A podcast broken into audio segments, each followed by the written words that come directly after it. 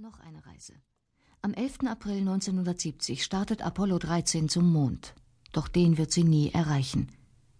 Drei Tage nach dem Start kommt es zum bis dahin schwersten Zwischenfall in der bemannten Raumfahrt. Gegen 4 Uhr früh deutscher Zeit, Lovell und Hayes waren gerade von einer ersten Überprüfung der Mondfähre in die Kommandokapsel zurückgekehrt, hörten die Astronauten einen Knall, gefolgt von einer Erschütterung ihres Fahrzeuges und als nächstes zeigten die Instrumente ein rapides Nachlassen des Drucks im Sauerstofftank, also wahrscheinlich ein Leck, und ein Versagen zweier Brennstoffzellen an.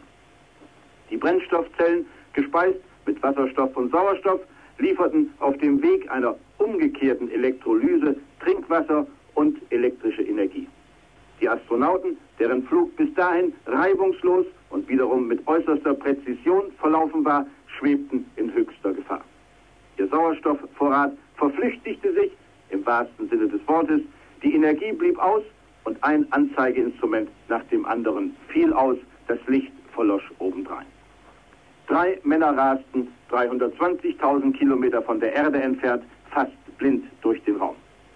Lovell und Hayes krochen sofort in die Mondfähre, aktivierten dort Sauerstoff- und Energiequellen und seitdem liefert die Fähre, die nun zum Rettungsboot geworden ist, die lebens- überlebensnotwendige Luft zum Atmen, den Strom für den Betrieb der unbedingt erforderlichen Instrumente und das Triebwerk der Fähre, eigentlich zur Landung auf dem Mond gedacht, ist nun die einzige Antriebsquelle, die den drei zur Verfügung steht.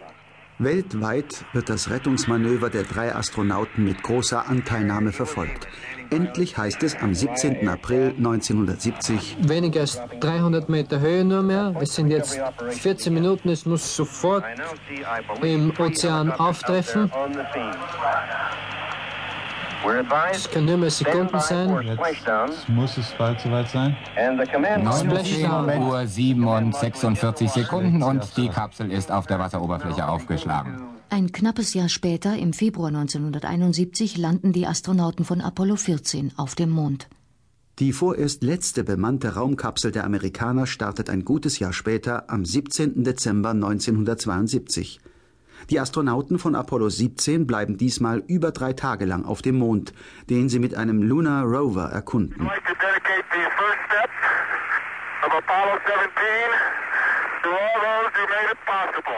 Bei den Sowjets endet dagegen eine der bemannten Raumfahrten mit einer Katastrophe.